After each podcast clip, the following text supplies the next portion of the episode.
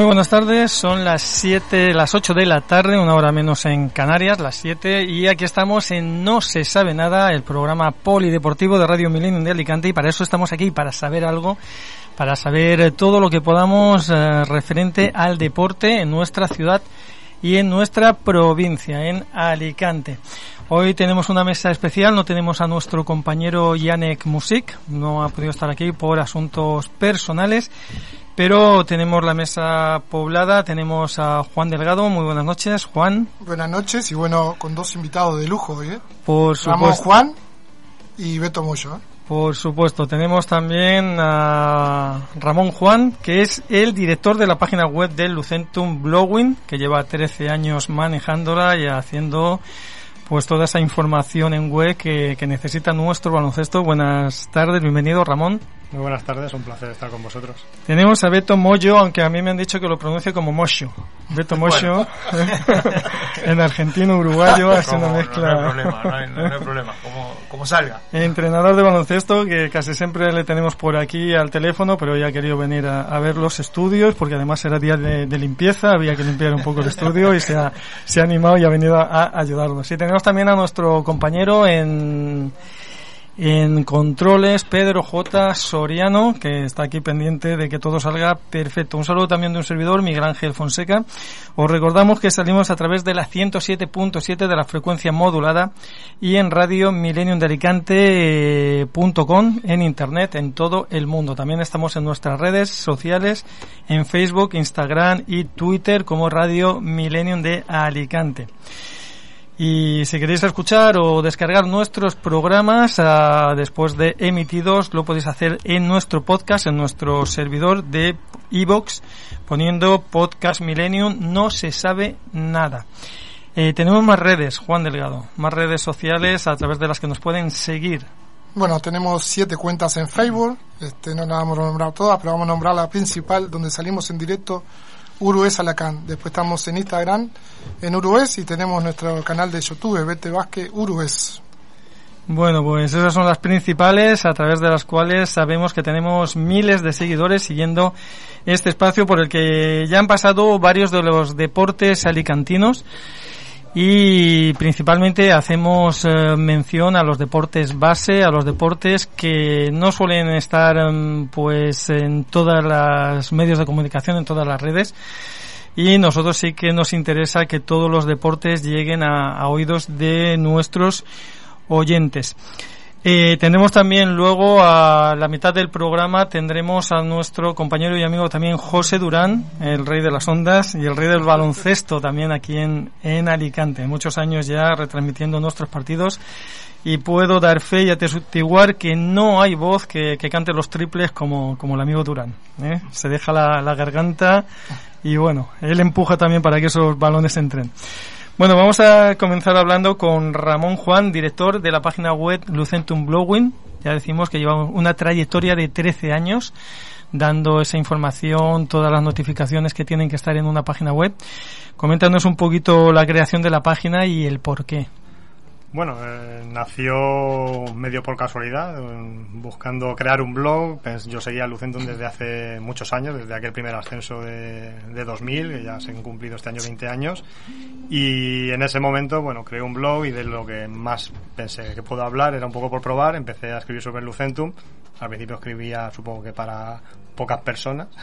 Y luego con el tiempo, pues bueno, fue un hobby en el que fue, fui pues encontrando momentos históricos, hablando, empecé hablando de actualidad y con el paso del tiempo, pues bueno, fue creciendo la, la gente que lo seguía, ¿no? Era una época en la que no había redes sociales, no había, era difícil encontrar imágenes, vídeos y bueno, yo iba buscando esas cosas de, de los partidos de Lucentum de, que en aquella época justo acababa de descender además de, de, ACB. Yo recuerdo aquellos momentos míticos, históricos, como bien dices, porque en aquellos momentos eh, comenzaba su andadura Radio Millennium de Alicante, ahora cumplimos 20 años, estamos en nuestro 20 aniversario, y yo por aquel entonces trabajaba en el centro de tecnificación y recuerdo aquel partido frente al Lleida, la locura desatada. Cuando acabó el partido, yo estaba a pie de campo, a pie de cancha, y bueno, una auténtica locura ese primer ascenso, ese primer gran triunfo del baloncesto alicantino y luego vino pues momentos históricos como la ACB, eh, varias temporadas en ACB, el jugar también en Europa contra equipos como la Cibona, la mítica Cibona de Zagreb y, otros cuantos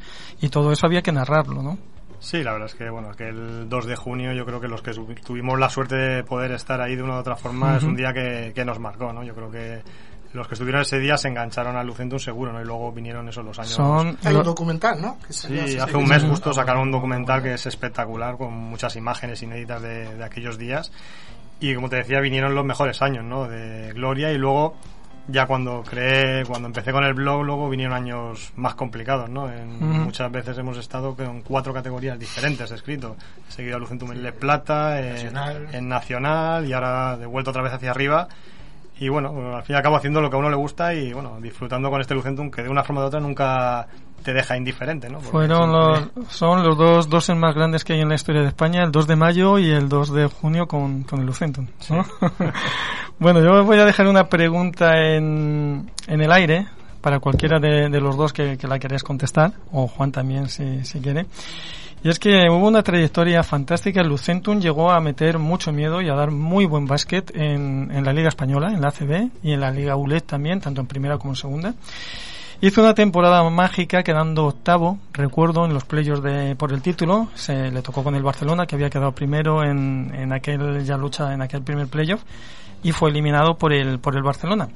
Pero eh, a raíz de esa temporada el Lucentum eh, por cuestiones económicas lo bajaron a, tercera, lo bajaron dos categorías.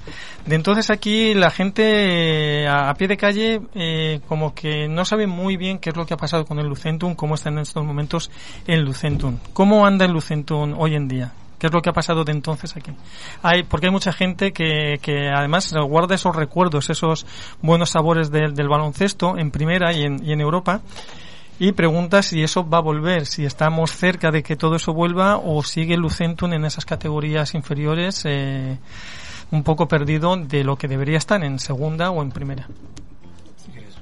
Bueno, la verdad es que después de ese, ese descenso que comentan, ¿no? Del año que se jugó playoff, luego el siguiente se jugó en Leboro y después virtualmente se medio desapareció porque se acabó yendo a Nacional y sí que vinieron unos años en los que la gente te preguntaba y no sabía muy bien en qué categoría estaba el, No sé si lo he puntualizado, el descenso fue por cuestiones económicas de la ficha de la federativa, no fue por cuestiones deportivas, porque deportivamente lo, lo, bordó. Sí, de hecho el último año el Leboro ascendió a CB y no pudo hacerlo efectivo y acabó en, en Nacional y es muchos años, todos estos años que han estado en Le Plata, pues la gente le perdió mucho la pista, pero yo creo que ahora en estos últimos dos tres años el, el, equipo se ha vuelto a poner en, en el punto de mira, ¿no? Yo creo que otra vez, sobre todo el año pasado, ya que volvimos a Leboro, que costó cinco años llegar, y no solo volvimos, sino que se acabó con una dinámica que llevaba al equipo a, a no, no, sabemos qué habría pasado, ¿no? Si no se llega a parar la liga, ¿no? Pero yo creo que ahora otra vez volvemos a decir la palabra CB y no nos suena a imposible, ¿no? No sabemos si tardaremos uno, tres o cinco años, pero no es, no es algo imposible. Bueno, yo, yo, quería destacar bueno la presencia de Beto Moyo, que allá ahora estuvo, estuvo con nosotros eh, este, en las retransmisiones en ACB, si no mal recuerdo. bueno, comentarle a la gente que es un entrenador de mucha trayectoria acá en Alicante y bueno, contarnos un poquito cómo fueron los comienzos en Argentina, ¿eh? en qué equipo. te quería, antes de eso te quería comentar con respecto a lo que a lo que comentabas de de, de Lucentum, ¿no? Que eh, yo cuando llegué, lo, voy a lo voy a enganchar un poco con esto. Yo, yo llegué acá en el año en el 2003. Ya venía de 10 años de, de baloncesto como entrenador en Argentina y bueno, por, por, por circunstancias de, país, ¿no? Eh, como estaba aquello allí, más que, más que nada no por una cuestión profesional, porque yo tenía mi trabajo, sino más por una cuestión económica, eh, nos vinimos para, aquí con, mi familia, con la idea un poco de, esto, ¿no? De, trabajar en... Yo soy licenciado en educación física y era, trabajar de, en, lo mío y, paralelo a eso yo era, entrenador de, baloncesto allí. Eh, poder seguir trabajando acá en baloncesto y, un poco unido a lo que comentabas del, del Lucentum yo cuando llego aquí 2003 eh, no sé si estaba Julio Julio Lamas justo ese año, o no sé si fue el siguiente, y estaba eh, Pepe Sánchez, estaba de, base en, ese año en ese equipo. Entonces, eh, la verdad que con una de las una de las situaciones con las que con las agradables que te encontrás, vos decís, bueno, mm, cuando, cuando venís de allá de, de- de Sudamérica y todo que te, encuentra- te cuentan de Europa, eh, principalmente, vos tú dices, uy, ¿dónde, ¿dónde recaigo? Y justo llegamos a Alicante, eh, un, a- un equipo ACB, eh, justo en la ciudad, o sea, a, lo- a los que nos gusta esto, tú dices, bueno, eh, ¿viste? Es como, es como si eres, no sé, te gusta la cocina y te mandan justo a, a Francia, ¿viste? De, de- de chef. Entonces cuando yo llegué acá, digo, bueno, eh, llego a España, estoy en Alicante, eh, está la CB, justo estaba dirigiendo Julio Lama y el primer club, yo estuve recorriendo varios clubes acá para, para, para con mi currículo en mano, ¿no? Porque también llegas acá y no te conoce nadie, por más que... Y eh, justo me, me voy a... El primer club que, que toco es el Lucentum, que estaba... La entrevista la tengo con, con el fallecido... eh, Paco Pastor. no, eh, ay, el otro entrenador muy conocido, eh, bueno, ya me vendrá a la cabeza que falleció, eh, me hizo una entrevista y me comenta que ya tenían cerrado todos los, los entrenadores. Entonces me da un listado de clubes y me dice los, los- los históricos, Carolina. Montemar, y bueno, y recaigo en el, en el club Montemar. Y bueno, coincide con esto que uno de los padres de los chicos que tenía yo en infantiles era directivo en Lucentum. Hicimos contacto con Lucentum y hablamos con Pepe Sánchez. entro a Montemar y el, el primer año que tengo un infantil, un equipo infantil, hicimos una tecnificación y pudimos traernos a Pepe Sánchez. Y me acuerdo que Pepe estaba con un esguince de tobillo y, y muy. Ahí te- al final te muestran lo que son los grandes los grandes jugadores, ¿no? Porque yo, a mí me ha tocado tener contacto con otros jugadores y tú dices, eh, no, ni- ni te saludan, ¿no? Pero bueno, en este caso Pepe, Pepe vino a, una- a la, a, la, a la tecnificación. Así que por eso digo que yo los recuerdos que tengo de ese, de ese, de ese primer eh, Lucentum de esos años de ACB, para mí, me acuerdo que aparte conseguir entradas era muy complicado para estaba los Sí, abonos estaban supuesto. vendidos a Por supuesto. El Lucentum nació de, salió de una tienda, ¿eh? salió de, no fue un club que se formó es proceso para, para jugar en primera o en segunda como otros muchos clubes, como grandes clubes como en Madrid, Barcelona, Juventud, eh, Estudiantes, etcétera. Fue un club que salió de los ele- electrodomésticos Ernesto, Sí, ¿eh? sí. ahí empujando y porque le gustaba el baloncesto y digo, pues vamos a ver a dónde llegamos. Y fíjate a dónde llegaron. Ha habido Sí, sí, nombres sí, sí, muy, muy ilustres, aparte de Julio Lamas, por ejemplo. Nombres tan ilustres como David Gil, como Juan Carlos Calderón, Claro, un- uno de los mejores NBA españoles que, que ha habido. Eh, de Miguel, un gran fichaje que, que se hizo, y otros muchos que no recuerdo ahora porque han pasado muchos por, por él, tanto españoles como... Calderón estuvo por aquí también Ajá, eh, el turco, que no me acuerdo ahora, pero que era buenísimo, pero... Erdogan. Erdogan, Erdogan. Gricioni. Y luego vari- varios norteamericanos también de muy buena tinta y de, muy, y de muy buena ficha. ¿Cuál fue el mejor quinteto que viste hasta el día de hoy? Pues yo creo que el año de Lamas en ACB aquí, que estuvo Lou Rowe, Prigioni, Mm. Perasovic, ese año yo Claro. creo que fue el quinteto que sí, tuvimos. sí, Tremendo. Y Stojic, o sea, pues ese equipo fue espectacular. Bueno, yo voy a hacer un poco de pique porque si no, no sería yo. Ya que estamos, tenemos uno de cada lado de la mesa, un argentino y un uruguayo. A nivel baloncesto, ¿qué es mejor, Argentina o Uruguay? Además, él fue jugador de la selección uruguaya. Y bueno, No, cla- no, no, yo no, no puedo opinar, no puedo opinar. No. bueno, sí puedo opinar, pero Bueno. acá mi La amigo no. rivalidad con Argentina siempre fue en el fútbol y el baloncesto. Después hay una. Luego hay iba a preguntar por el una- fútbol, hay una, pero hay bueno. una amistad que, que nos une, somos como hermanos, estamos pegados hoy en el charco. Y bueno, los, dos, los dos, ¿no? Lo, Que lo vamos que, a ver lo cómo- que sí es cómo meritorio, de, por ejemplo, con respecto a Uruguay, eh, Uruguay es, una, una- es, una, es un país pequeño. ujú. Bueno, eh, eh, pequeño sería para, para lo que es Sudamérica. Dentro de Europa sería un pequeño un país no- normal. Por eso, Por- se, por- por por eso se tuvo que ir Juan, porque es muy grande y no, no- no cabía. Y se tuvo que Bueno, Juan venir. ha sido un gran jugador. La gente Sí, pasa que sí, no sí. lo. No, no ha- es como todo, ¿no? Cuando te hablan de allí, de jugadores de allí, no. Bueno, no- eso es- siempre decimos los veteranos ha sido, pero si cogieran balón todavía podría hacer. Bueno, bueno, sí. eh, No, bueno, Todavía- sí, los, los viernes jugamos con los veteranos Lucento. Ahí por lo todavía- menos un, no, un enceste de debajo de la canasta a lo mejor lo no, hacía tuve la todavía. suerte de jugar con la. Yo creo que la mejor época del baloncesto de Sí, Uruguay, sí. donde, bueno, Beto, ¿se acuerda? Tato López, Claro, Fefo Ruiz, que estuvo en Bahía correcto, Blanca, claro. Este Oski Molia, y bueno, me quedó la, la alegría de esa, de haber jugado en, el- en esa época, que para mí fue la mejor, ¿no? Seguro, seguro. Si os parece, vamos a un y cuarto, ocho y cuarto, una hora menos en las Canarias, que seguro que te están pasando frío como aquí nosotros también. Vamos a ir con unas ráfagas comerciales con nuestros patrocinadores y volvemos en unos minutos. No se sabe nada. No busques más. En Aruma Móvil tenemos todos los muebles que quieres para tu hogar. Sofás, sillones, armarios, dormitorios, muebles de jardín. Todo para decorar tu hogar a tu gusto y como mereces. Aruma Móvil les espera en la calle Carratalán número 33, esquina a calle Alberola, en Alicante. Nuestro teléfono de contacto es el 649-710-438. Recuerda, no busques más. En Aruma Móvil tenemos todos los muebles que quieres para tu hogar. Pizzería Timoteo. Les esperamos en la calle San Mateo número 42. Disfrute de nuestro clásico 3x2 en todas nuestras pizzas. Les ofrecemos ricas empanadas y nuestros deliciosos alfajores de dulce de leche, un postre exquisito. Hacemos envíos sin coste. Estamos abiertos de 12 del mediodía a 3 de la tarde y de 7 de la tarde a 11 de la noche. Llame al teléfono 965 14 54 47 y saboree todas nuestras especialidades. Recuerde, 965 14 54 47. Pizzería Timoteo, en la calle San Mateo número 42, Alicante. Snapdrive, tu taller mecánico de confianza y garantía en Alicante. Hacemos revisiones, cambios de aceite y filtros, recarga de aire acondicionado, mecánica rápida, mecánica del automóvil. Somos especialistas en mecánica electrónica, el mejor servicio y la mejor atención para tu vehículo. Todos los recambios, nuevos y originales, encuéntralos en Snapdrive, primeras marcas del mercado. Más de 20 años de experiencia y nuestros clientes nos avalan. Estamos en la calle Doctor Jus número 49, en el barrio de Veralúa, en Alicante. Nuestros teléfonos son 966 300 816 y 623 0304 10. Recuerda, Snapdrive, tu taller mecánico de confianza y garantía en Alicante. ¿Y si pudieras elegir el corte de la carne como en la carnicería?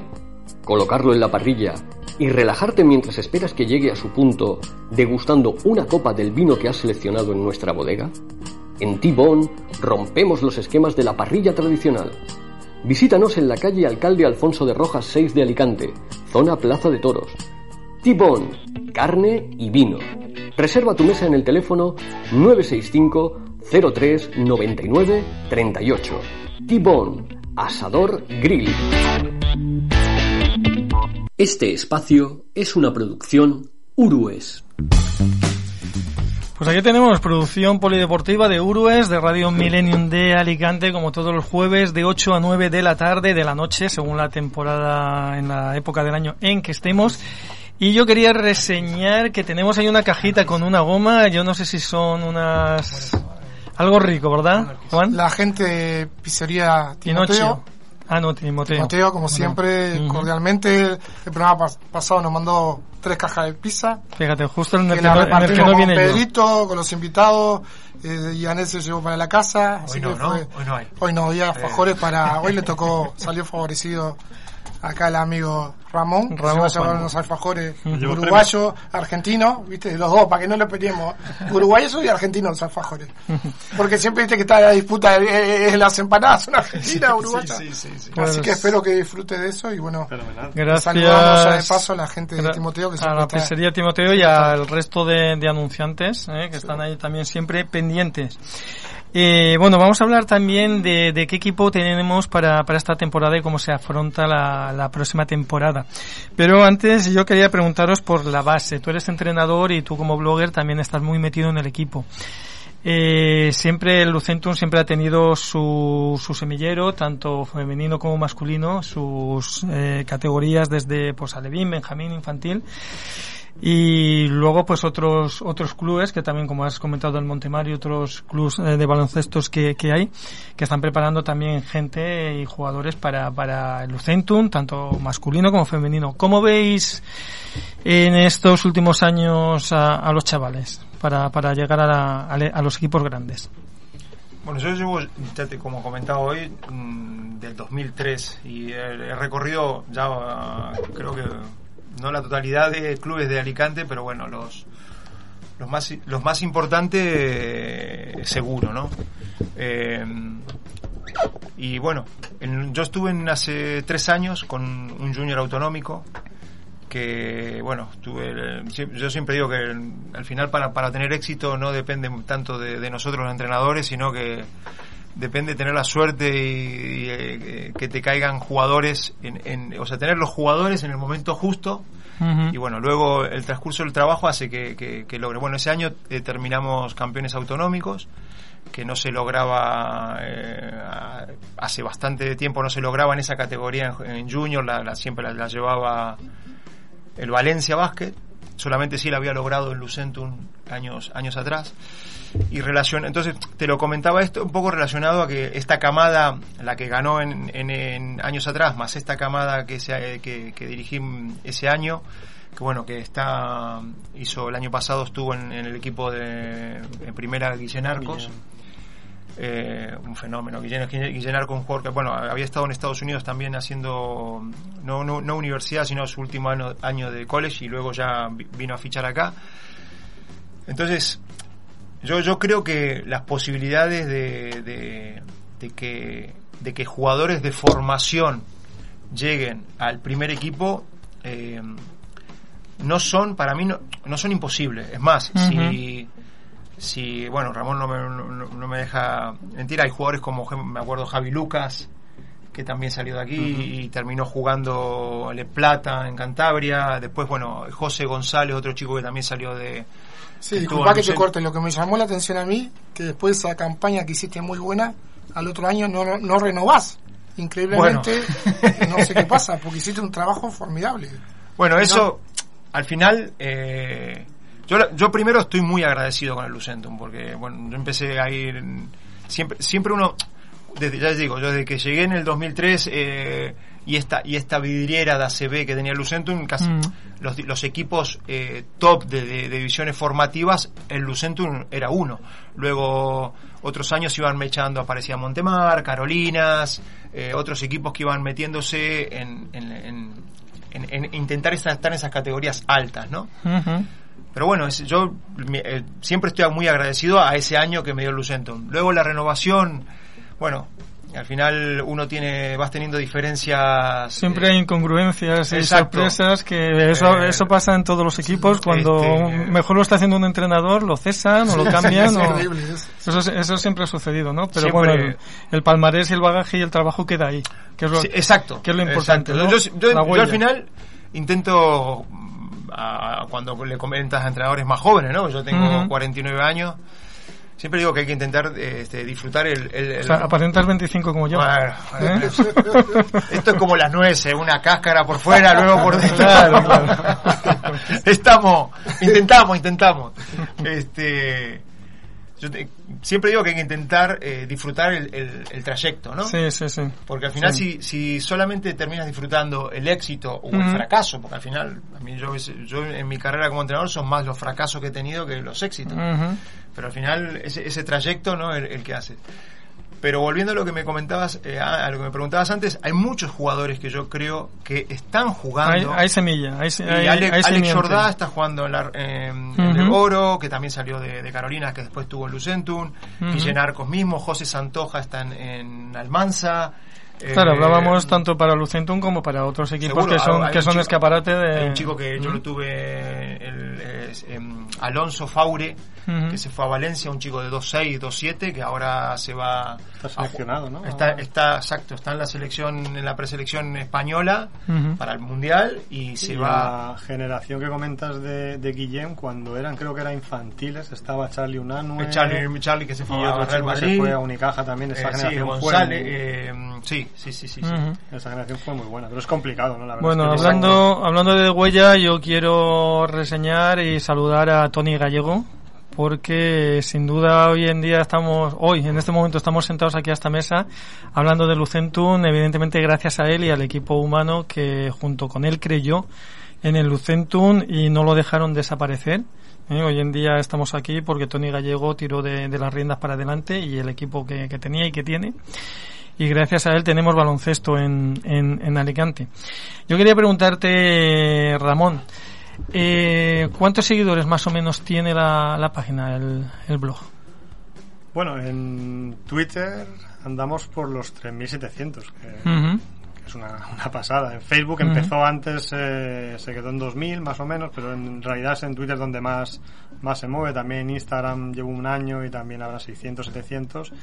Pero la verdad es que luego más que la cantidad es las- el número de interacciones, las visitas, el ver que cuando escribes un artículo pues la gente responde, las lecturas y la verdad es que es satisfactorio, ¿no? Que hay, de- movimiento, hay Sí, movimiento y hay conocimiento. Porque los domingos también participas de una tertulia, ¿no? Un programa Sí, bueno, en todos estos años la verdad es que una de las suertes mayores del blog es que me ha permitido pues colaborar en emisoras de radio, en algunos programas como ellos que he colaborado con ellos alguna vez o en algunos podcasts. Y bueno, al fin y al cabo lo que nos gusta es hablar de básquet, además de este del que no habla tanta gente, con lo cual da gusto cualquier sitio como este que... pues, Además, oye, hora oye, es otro momento histórico porque estás en No se sabe nada en Radio Milenio de Alicante. Eso queda ahí para los anales Eso- de, eso ya queda ahí. de la historia. Cuando estemos en ACB y vuelvas, tienes que decirlo. y a nivel de, de gradas, ¿cuántos seguidores? ¿Cómo está el tema de, de los seguidores de Lucentum? Pues este año, hasta que la pandemia lo jorobó todo, yo creo que estábamos eh, viendo las gradas como yo no las recordaba desde, desde ACB. Además, en otros años hay veces que va más gente, pues que se reparten invitaciones, se mueve un poco artificialmente para que vaya más gente, pero este año era, y el año pasado, desde el ascenso, era el equipo el que hacía que cada vez que iba una, una persona yo creo que repetía y se enganchaba y en cada partido veíamos más personas. Yo creo que al final podía haber prácticamente 4.000 personas y un ambiente de, de ACB este año en las gradas. Bueno, pues hablamos de ambiente y de ACB y vamos antes de contactar con nuestro compañero José Durán. Para la gente que no sabe en este momento dónde y cómo, en qué situación está el Lucentum, de categoría, de cómo afronta la temporada, eh, dónde está el Lucentum y qué es lo que tenemos para esta próxima temporada, qué expectativas hay.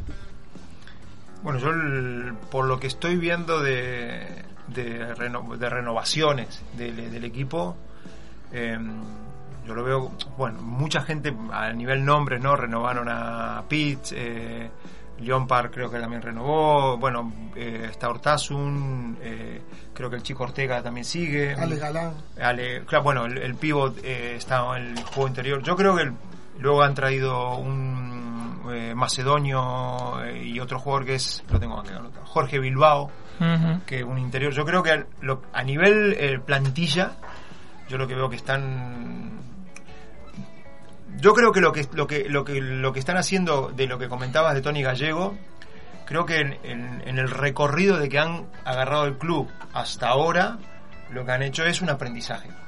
Tanto lo que ha aportado Guillermo Rejón en su momento más lo que ellos ellos están viendo Otro mítico de, Exacto, de sí, sí. Guillermo Rejón. yo creo que lo que han hecho es eh, El hombre del pelo blanco. ¿eh? tener una, una- tener una- un aprendizaje de, de- de categorías Un, y un rodaje. Exacto. ¿no? Entonces lo que yo Un creo es que le- el equipo que, que se está conformando para el año que viene, a mí, a mí personalmente me gusta. Ya ma- yo siempre digo que si mantienes la estructura. ¿En qué eh, categoría va a militar? Para la gente que. Jugar. Que es la segunda. Correcto, sí, sí. la la- segunda, con opciones de, de subir a... Bueno, el año pasado ya tenían opciones reales y ¿A la subir a- Sí, realmente el año pasado el equipo estaba pensado para la permanencia, pero luego la temporada nos puso eh, mucho más arriba. Pero yo creo que este año de partida el equipo ya se tiene que marcar un objetivo mínimo de, de playoff Sí, viendo sí, la, sí. la Sí, además la trayectoria de Lucentum, yo en los años que más o menos lo he seguido, no desde el 2013 para acá no lo he podido seguir todas las temporadas, pero las temporadas que lo he podido seguir siempre he estado hasta los últimos partidos ahí, con muchas opciones de, de subir y dando muy buenos partidos y muy buen baloncesto. Entonces, Ahora lo vas a seguir. Sí, sí, Tienes- claro, tienes sí. un familiar pequeño Porque que va, si no, que va no- a jugar al baloncesto ahí. si no, ya me dijiste que los alfajores no me los traías No. para mí. Pero tienes al Peque Sí, que sí, va a por jugar su- ahí en el centro. Por supuesto.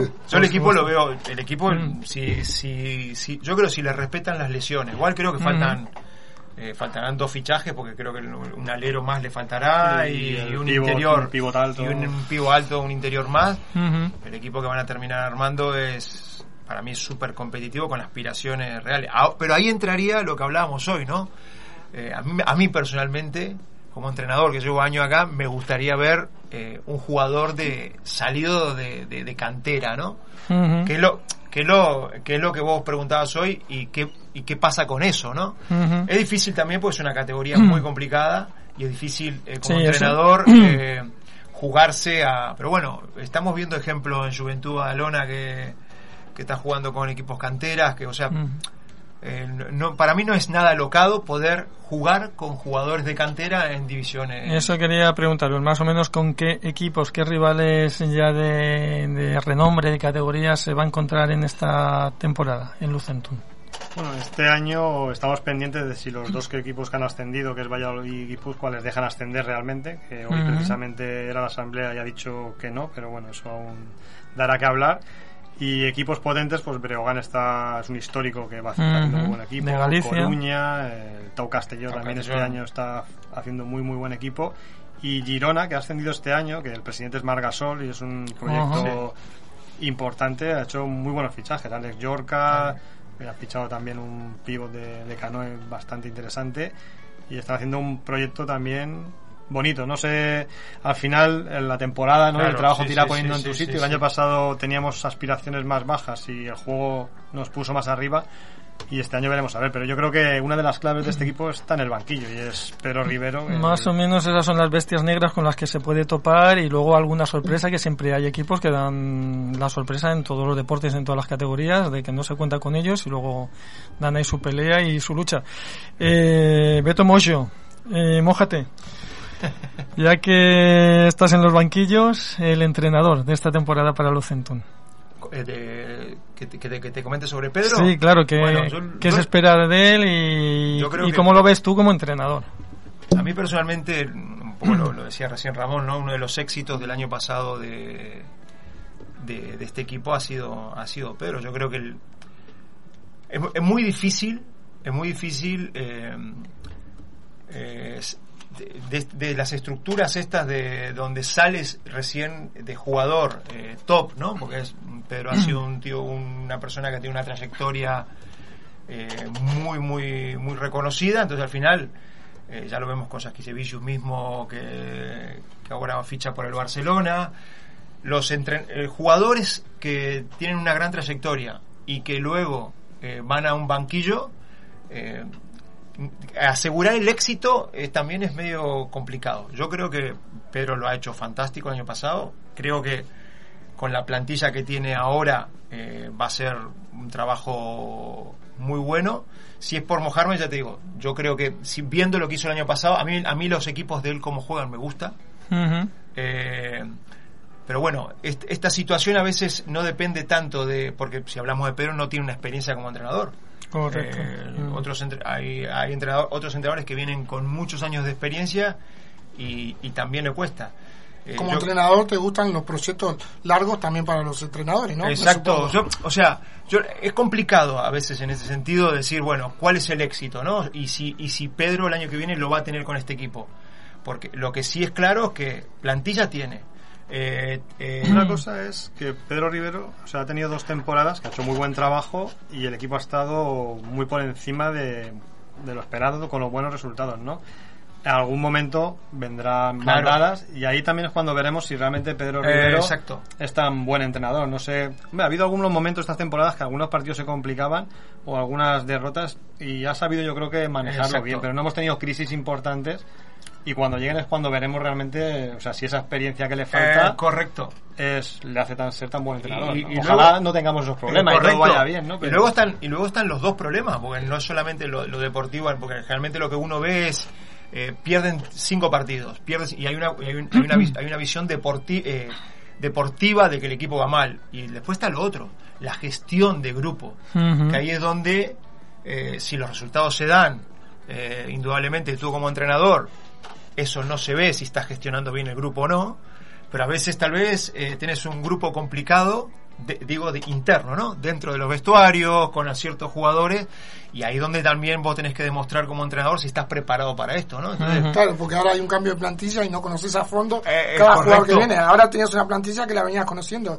pero está ese tema de los jugadores nuevos, cómo manejarlo con esa... cómo manejarlo si, Sí. si, si entras en una dinámica perdedora y al mismo tiempo se te suma que tenés una plantilla...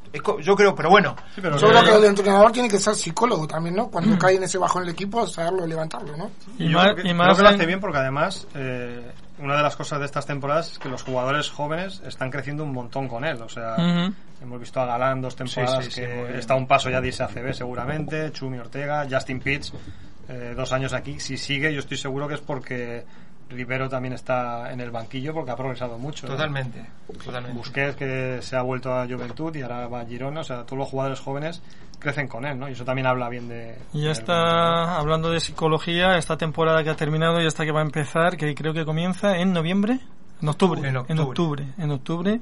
No hay calendario todavía o si está ya. Lo que pasa que son son dos ligas. Eh, Le, Leboro no sé si tiene ya fechas de Eh, la fecha prevista creo que estaba a mitad de octubre, pero como tampoco está definido si van a ser 19 o 20 equipos, dependiendo Ujú. de, De lo que de los ascensos, con- pero sí que han definido dos grupos. Además, Ujú. este año un sistema de competición un poco extraño, dos grupos, una primera fase y luego los que se queden primeros en cada grupo pasan a luchar por el ascenso.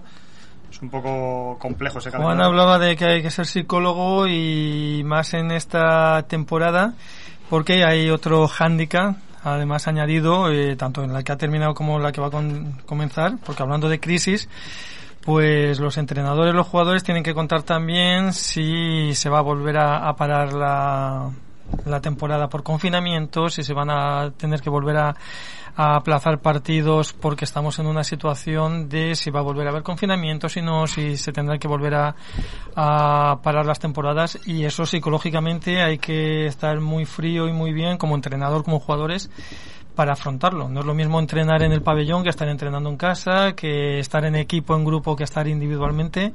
Ese es un, un hándicap que esta temporada va a ser, va a contar también y bastante. Sí, sí. Y tú como entrenador, ¿Cómo ves, cómo ves la, la actualidad ahora con este problema en el, el? Claro, es que yo- yo- de Alicante también, Las ¿cómo últimas la noticias que he oído entre ayer y hoy es que ya están barajando la fecha del 2 de septiembre para un posible futuro y más que posible confinamiento de nuevo de a nivel eh, total, ¿no? Entonces, claro, eso o aplazaría el inicio de la temporada o si se va rodando con X partidos en noviembre, en diciembre vuelven a confinar. Lo que pasa es que Eso- hay, hay, una, hay una realidad. Es una mentalidad nueva, ¿no? Sí, no, pero hay una realidad que es las federaciones y los clubes se han adaptado a un protocolo que teníamos hasta ahora, ¿no? Eh, las cuatro etapas de desescalamiento, se termina el estado de alarma. eh, todo eso, yo creo que hasta, hasta eso estaba controlado. Es más, la CB, bueno, creó esta burbuja en Valencia para que se termine la liga. En Alemania se pudo terminar la liga. Bueno, yo estuve contactando con gente de Argentina. Las ligas en Argentina se han terminado y no se van a jugar por ahora, porque aquellos ahora están en, en el pico máximo. Yo lo que sí creo es que eh, hasta ahora estaba eh, o sea, teníamos claro los clubes lo que había con lo que hay, ¿no? Desescalada, fin de estado de alarma, eh, se empieza a entrenar, eh, algunos eh, no, no pueden haber contactos, eh, ya se empiezan a hacer fichajes, porque por ejemplo, en tanto Le Oro, Le Plata, bueno, en ACB es una locura lo- los, fichajes que se han hecho este año. Eh, te quería comentar también, acá en- hay clubes en- de aquí de Alicante como eh, Carolinas y Lucentum que, han- que tienen plaza en EVA, o sea que es súper atractivo también. Alicante va a tener no solamente Lucentum en, en Lev Oro, sino que Carolinas y el segundo equipo de, de Lucentum van a estar jugando en EVA y Benidorm que está cerca también, o sea que son ligas interesantes para ver. Pero yo lo que digo, hasta ahí ese protocolo lo tenemos claro. El tema es, si hay rebrotes, ese protocolo yo creo que no lo tiene nadie en cuenta. Claro, claro. O sea, si vuelve a haber rebrotes eh, y, y, vuelve... Pero aunque no se tenga en cuenta, los jugadores y los entrenadores tienen Claro, que pero- estar con, con esa incertidumbre, con esa psicología de si vuelven a parar Claro, el pero- ritmo, el... Eh, pero yo digo, si vuelven a haber rebrotes. ¿hasta qué punto las federaciones se, va, se la van a jugar? Decir, bueno, arrancamos igual las ligas. eh, lo veo. Claro, Es complicado porque la eh, lo que ha montado la ACB es un gasto enorme que en cualquier otra liga no se puede Imposible. asumir, ¿no? Digamos que ahora los clubes están funcionando porque el tiempo de mercado es un tiempo de teletrabajo, ¿no? Son llamadas, eh, negociaciones y montar la plantilla pensando que todo va a ir hacia una cierta normalidad, ¿no? Que seguramente será sin público en las gradas y demás. Si los brotes empiezan a ir a más, pues no sabemos lo que va a pasar. Lo que está claro es que, aunque se pueda comenzar, ya nadie te, no sabemos qué pasará si hay un pequeño caso en un equipo, ese equipo se tiene que tirar una semana sin jugar, la alteración de los calendarios, yo creo que eso nadie lo puede Sí, eso es otro. ¿Qué prever, pasa ¿no? es muy complicado. con los abonados mismos que quieren seguir a su equipo y luego saben que no pueden ir a las gradas porque de momento no se les va a permitir entrar? Eso resta ánimos para que la gente se gaste el dinero y se abone, ¿no? Sí, de hecho prácticamente ningún equipo ha sacado campaña de abono, solo creo que Granada ha lanzado algo y Girona. El resto están a la expectativa, ¿no? Porque hasta que no se vea un poco más claro, yo creo que hasta después de verano, hasta septiembre, ningún club se va a lanzar a, a una campaña de abonos que ya se vería como es, si es pensando en algo simbólico porque va porque finalmente no va a poder ir gente a las gradas o va a haber mucha limitación. Reducidos. eh, Al ¿Y final cómo lo vive un televisión. entrenador y un jugador? Eh, estar viendo a su equipo, en este caso ahora vosotros tú no estás en, en activo como jugador y tú no eres entrenador del Lucentum, pero bueno, vais a ver el partido y los eh, sentís, como pueden sentirlo el entrenador los jugadores, mirar a las gradas, estar haciendo su trabajo, su, su arte, porque también es un arte, y su esfuerzo y ver que las gradas están vacías. Eso tiene que, que calar hondo, ¿no? Sí, yo, bueno. el- sí, al margen al margen del resultado de que se Sí, pueda sí, ganar o se pueda perder pero siempre falta ese pulmón no Yo, en ciertas instancias yo creo que en- los jugadores lo sienten, lo sienten mucho, ¿no? Aparte... eh, Sobre todo ese- los jugadores. Ese punto de, de- de ego que tiene el jugador y, y si le preguntas a muchos jugadores, claro. ¿por qué siguen jugando tantos años al, al baloncesto? Y muchos muchos te dicen porque lo que quieren seguir sintiendo es, aparte de sentir el baloncesto, esa sensación de que entras al campo de juego, la El calor, llena, los vítores, los aplausos, las la- por la que muchos siguen jugando. Eh, por ejemplo, lo- la final de la CB ahora fue muy, muy, muy loco porque se escuchaba el ruido de los jugadores, los gritos de los jugadores, los gritos de los entrenadores, los ruidos de la zapatilla, no había público. Eh, los jugadores son profesionales, no les- yo creo que no- eso no les importó en esta instancia de ACB ahora. Ajá. Pero arrancando una liga nueva, a mí la verdad que, no sé, Pierde mucho sentido. para mí exacto. Si pasa en el fútbol, que Eh, los partidos y Sí, en todos los deportes. sentido. Yo creo que- por la televisión, Sí, si lo retransmiten, pero pierde todo el sentido. Es como, que es como el tenis, dos tíos ahí jugando y las gradas vacías. Es, es como si estuvieras entrenando, más, más que jugándote títulos y jugándote aparte, aparte victorias, yo, ¿no? aparte yo creo que como hay un ida y vuelta, ¿no? O sea, el, el jugador quiere jugar por una cuestión de ser reconocido por el público y, y porque te gusta esto y ganar Claro, dinero, claro. pero al mismo tiempo, cuando tú como, como espectador vas a ver jugadores de baloncesto. Claro. Entonces, eh, hay un, ese, ese, ese, esa química que se, se forma entre el jugador que va a disfrutar de la grada y la grada que va a... o sea, esa química Y además- eh, la estamos, yo, yo creo que la estamos perdiendo no solamente en baloncesto, en todos sí, los en todo, deportes. todo, en todo. Yo- y además eh, yo creo que también se pierde mucho esa intensidad, esa en beneficio o perjuicio Claro, sí, sí. de jugar en casa o jugar en contra. Sí, cambio, porque, cambio porque es un pabellón. Es un pabellón vacío, no tienes quien te arrope o quien cuando va a tirar el contrario le haga ese uh, para que, Aparte, para, que a la- falle, al ¿no? muchacho de la Calinor que hacen una fuerza bárbara a todos los partidos alentando. Sería muy raro ver a los Claro. y la Calinor ahí, los chicos. Claro, todo- efectivamente. Esperemos que sea algo temporal Sí, sí, y todo pueda ir a mejor. Es que las gradas ¿no? empujan tanto a favor como en contra. Yo, yo sido jugador de fútbol y yo he jugado en, en casa y hemos tenido todo el apoyo, todo el calor del público y eso te, te tira para adelante. Pero también juegas fuera y ese pique del público en contra tuya, en que no ganes, tal, también te, te da más ímpetu y más ahínco de ir a marcar y de ir a ganar, ¿no? Entonces eh, es algo que es muy, se queda muy frío, ¿no? Muy, Luego una- luego por muy la- huérfano. De, Luego la cuestión económica, ¿no? Muchos de los clubes no es el porcentaje más grande que se manejan con el público, pero de, de los abonos se saca una recaudación, luego que vaya gente genera más sponsor, más, o sea, yo creo que es todo un círculo que se genera que yo lo, si, si, si, si los rebrotes siguen va a ser complicado. Acá Ujú. tuvimos a invitados a los de tenis de mesa y tenis Alacán. Y bueno, la gente están perdiendo muchos sponsors, muchos Claro. equipos acá. También, Esa- claro. Ese es el otro tema. Claro. Los patrocinios. Claro. Claro, porque hay muchos sectores que están... Y luego para fichar, eh, pues no va a haber tanta caja, tanto fondo como para con más publicistas que con menos bueno, Lucento publicistas. quiere decir que... Sí, sí, que pero a lo mejor bien, controlado. Suerte, suerte a lo mejor, comillas, de a lo que- mejor está tirando, cada equipo estará tirando de los fondos que tenga, pero si los sponsors dejan de entrar, eh, evidentemente, pues no se puede fichar a lo mejor al nivel que, que cada Sí, club Lo que pasa es que hay pretende clubes fichar. que se afectan más, ¿no? Por ejemplo. Palma, que dependía de una agencia de viajes como patrocinador, pues ha pegado un bajón brutal. Ajá. Sí, sí, sí. Bueno, vamos a recordar de que estamos también emitiendo a través del 107.7 de la FM y Radio Milenio de Alicante.com en internet. Estamos emitiendo también en las redes de. Uruguay Bueno. Alacán y estamos también en Instagram, Facebook. en Ujú. Facebook, en YouTube, estamos por todos El, lados. el guapo soy yo, ¿eh? Y hablando de sponsors, vamos a escuchar a nuestros patrocinadores y seguimos aquí en directo en No se sabe nada, ahora sabemos un poquito más. Adelante. Este espacio es una producción Urues. Pizzería Timoteo. Les esperamos en la calle San Mateo número 42. Disfrute de nuestro clásico 3x2 en todas nuestras pizzas. Les ofrecemos ricas empanadas y nuestros deliciosos alfajores de dulce de leche. Un postre exquisito. Hacemos envíos sin coste. Estamos abiertos de 12 del mediodía a 3 de la tarde y de 7 de la tarde a 11 de la noche. Llame al teléfono 965 14 54 47 y saboree todas nuestras especialidades. Recuerde, 965 14 54 47. Pizzería Timoteo, en la calle San Mateo número 42, Alicante. Snapdrive, tu taller mecánico de confianza y garantía en Alicante. Hacemos revisiones, cambios de aceite y filtros, recarga de aire acondicionado, mecánica rápida, mecánica del automóvil. Somos especialistas en mecánica electrónica, el mejor servicio y la mejor atención para tu vehículo. Todos los recambios, nuevos y originales, encuéntralos en Snapdrive, primeras marcas del mercado. Más de 20 años de experiencia y nuestros clientes nos avalan.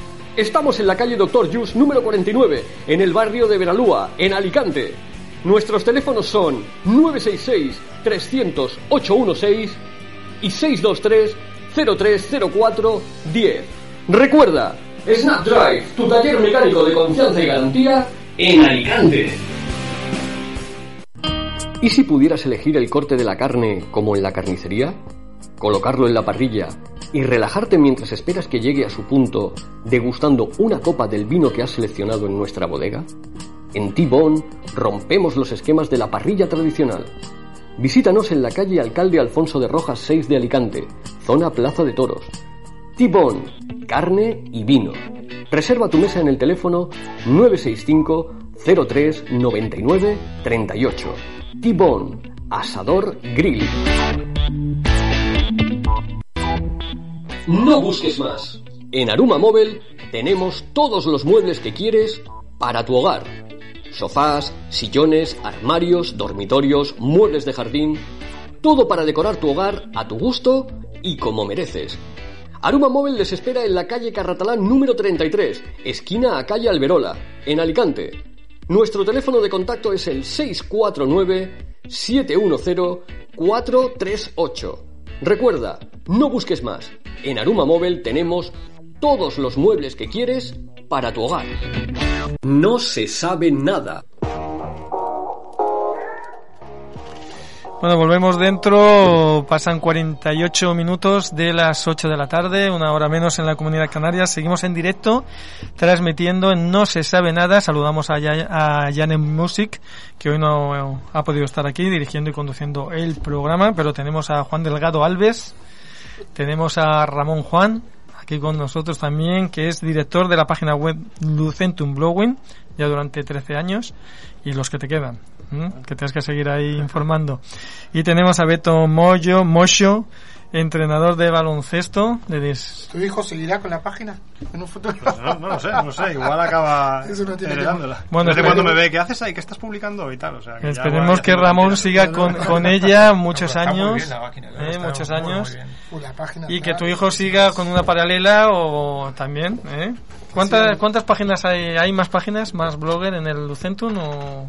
No, a lo largo de estos tiempos sí que Ujú. hubo algunas páginas que fueron saliendo, pero bueno, yo soy el que más ha perdurado. Ajá, he ajá. aguantado. Ha habido momentos que publicaba menos, otros más, pero bueno, ahí he aguantado. Te y has al hecho final- ahí perenne, los demás eran caducos, tú te has quedado ahí Bueno, perenne. Al final la página se queda como una especie de pequeña enciclopedia, ¿no? De todas las cosas sobre la No, historia. la has historia, hecho- por Has supuesto. hecho un trabajo impresionante Por supuesto, años y, por supuesto. y la gente lo sigue mucho. La, es Y- un referente. Y hablando de referentes de Lucentum, yo hace años que no sé de él, pero ¿sigue Luz Palmer por ahí en la cancha o ya no está Luz Palmer con el Mm, equipo? No, Era no, la... Acabó aquel año de ACB, creo que fue su. Su último año. El año pasado hicieron un concurso para hacer una nueva mascota. Era la, la mascota del equipo. Hicieron una votación, se eligió una que era algo así como una especie de fuego y tal, Ajá. pero todavía ha quedado ahí un poco en el aire. Ujú. No sé si este año Porque bueno, dio, con ello. dio partidos y temporadas muy buenas también Luz Palmer animando a- al personal. Sí, sí, ¿Mm? Yo recuerdo la canasta aquella famosa del triple de John Park, el vídeo ese que hemos visto todos tantas veces que salía Sí, por ahí la palmera corriendo por la foto. Bueno, eh, hablando de, de- esos tiempos, eh, yo aquí he estado retransmitiendo partidos y he visto pues por ahí a Romay, a Ricky Rubio, a, que venían con el Barça, con el Real Madrid a, a jugar, además partidos muy muy bonitos, muy muy importantes de Lucentum. Volveremos a a esos partidos, volveremos a esa tensión, a esa intensidad del ACB. ¿Cómo, cómo lo veis? ¿O en qué tiempo más o menos con lo que tenemos ahora? ¿En qué tiempo podemos estar soñando y pensando y hacer realidad de volver a tener a Lucentum en, en la categoría que se merece, que es en la, en la CB? A nivel posiciona- a posicionamiento est- está clarísimo que lo tienen ahí. O sea, está y, y el- la plantilla que han armado este año, bueno, el año pasado era, como decía Ramón, una plantilla que no estaba preparada para, bueno, en principio yo creo que no tenían el objetivo ese, era un objetivo un poquito más, más humilde, Ujú. pero casi si la cosa hubiera continuado tenían seria, Mm. serias posibilidades de ascenso. Este Sí, año quedó, yo quedó ese sabor amargo porque venía siendo una temporada increíble y nos quedamos con eso, ¿no? Con esto de, de la pandemia nos quedamos todos ahí como... Porque venía Sí, siendo un- eh, nueve victorias una consecutivas. Cuando que- se acabó claro. llevamos nueve victorias Así seguidas. que no, no sabemos cuál podía haber sido el máximo que hubiera llegado el equipo, ¿no? Mm, Yo estoy seguro que, vamos, a los playoffs y a la final a cuatro podría haber llegado. El ascenso no lo sé, igual será más complicado. Y en futuro, pues, el equipo este año ha demostrado que ya está preparado a nivel deportivo para ir creciendo. De masa social, el año pasado vimos que ya vuelve a haber una masa importante, que el club a nivel de estructura está creciendo.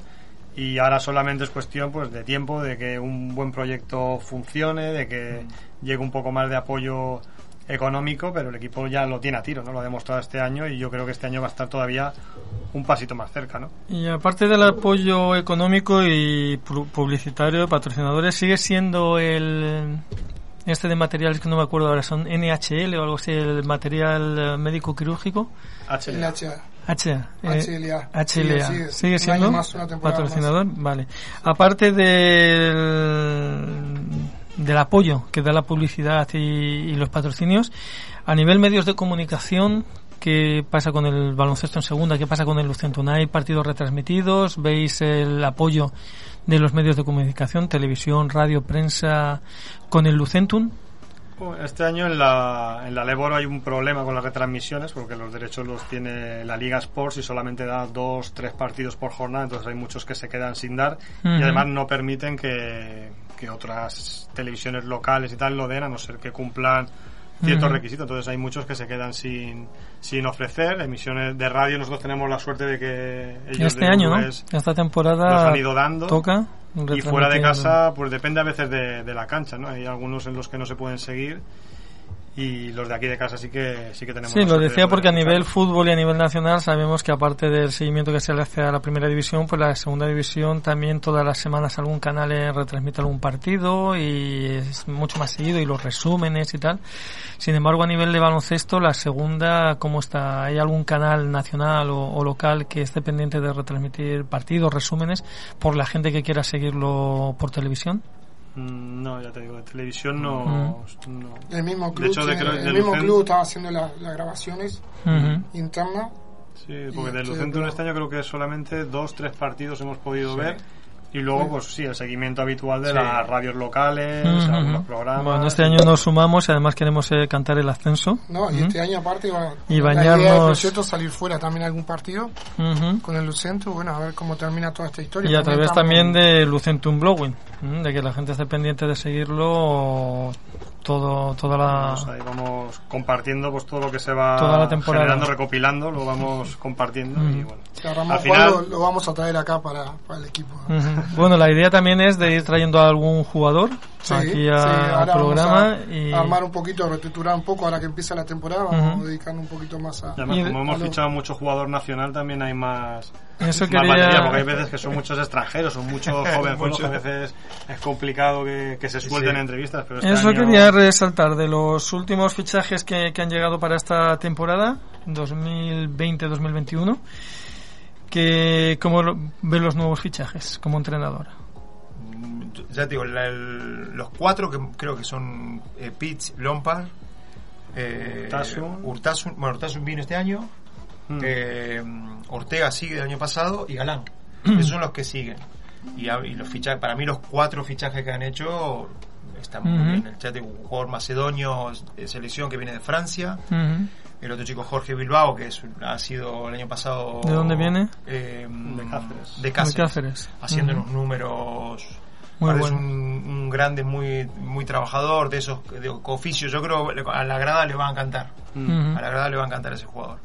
Luego traen a Edu Martínez, que es un 3 de 2 metros, que es un jugador que ya tiene está rodado y jugó el año pasado con Urtasun juntos, así que Ujú. ya viene en esa dupla. Este Eh, año, además, a diferencia del año pasado, todos los jugadores son jugadores que han jugado en la, en la categoría. exacto. El año pasado eran jugadores que jugado de plata, incluso el chico este macedonio, Jurovski, Eh, eh, hace dos años creo que estuvo en, En Huesca, o sea en que Huesca.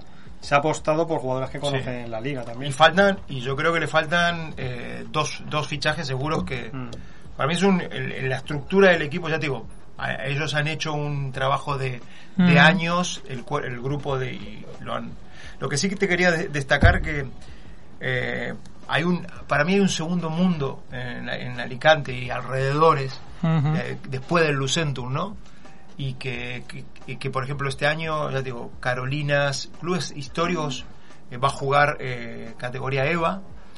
Eh, Lucentum, el segundo equipo de Lucentum, también va a jugar equipo categoría EVA. Venidor va a jugar categoría. Te digo, son categorías, digo, no, porque al final. Que son trampolines para Sí, no, y yo, yo creo que la única forma de que Lucentum crezca no es que Lucentum esté aquí y el resto de los equipos estén aquí, sino que si vos ves en Madrid o Cataluña o otros lugares, eh, hay un equipos acá arriba que están a ACB y luego hay estru- estructuras por debajo Sí, que hacen que tú puedas eh, tener unas competencias y, su- y esos jugadores jóvenes que salen los Mm. puedas tener en, en unas competencias lo más parecido posible para que peguen el salto y no tengas que estar todos los años haciendo 10 fichajes. Sí, que haya una red, que no haya un vacío, sino que haya una Eh, red para, para, correcto, para correcto. irla aprovechando y... Luego ya depende que contrates el entrenador eh, que quiera utilizar esos jugadores jóvenes. Ese es otro punto que hablaremos. Bueno, pues a ver si- la idea, la idea de- del programa de baloncesto es por eso, no solo el Lucento, sino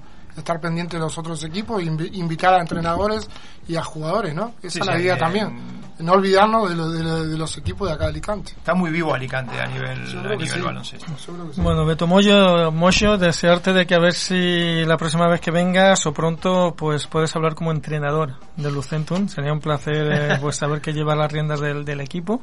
¿eh? Del primero o del segundo. Del Bueno, primero, por ahora, por ahora está en muy buenas manos. ¿Eh? Ya- Pero bueno, también estaría en buenas manos, Bueno, seguro. te agradezco. Y bueno, eh, Juan, te toca hacer los honores. Eh, hay allí unos alfajores Sí.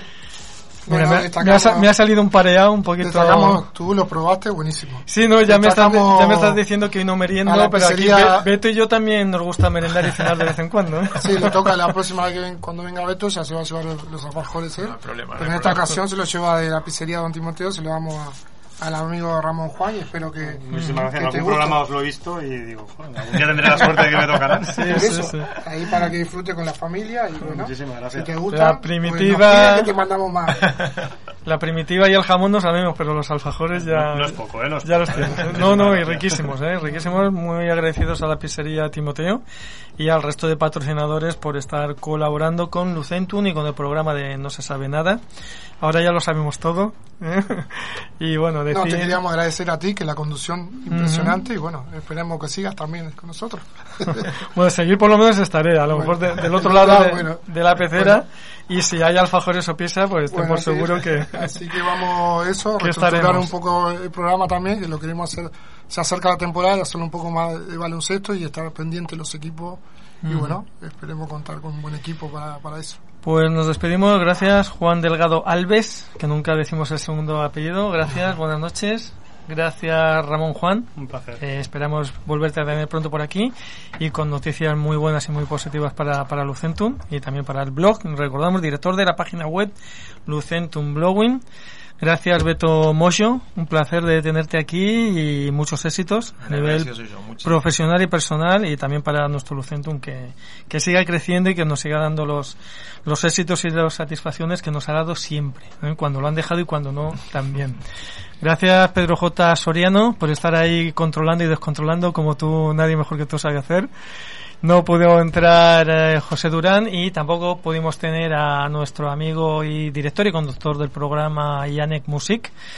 Pero bueno, eh, el próximo jueves esperamos que se vayan reincorporando los compañeros.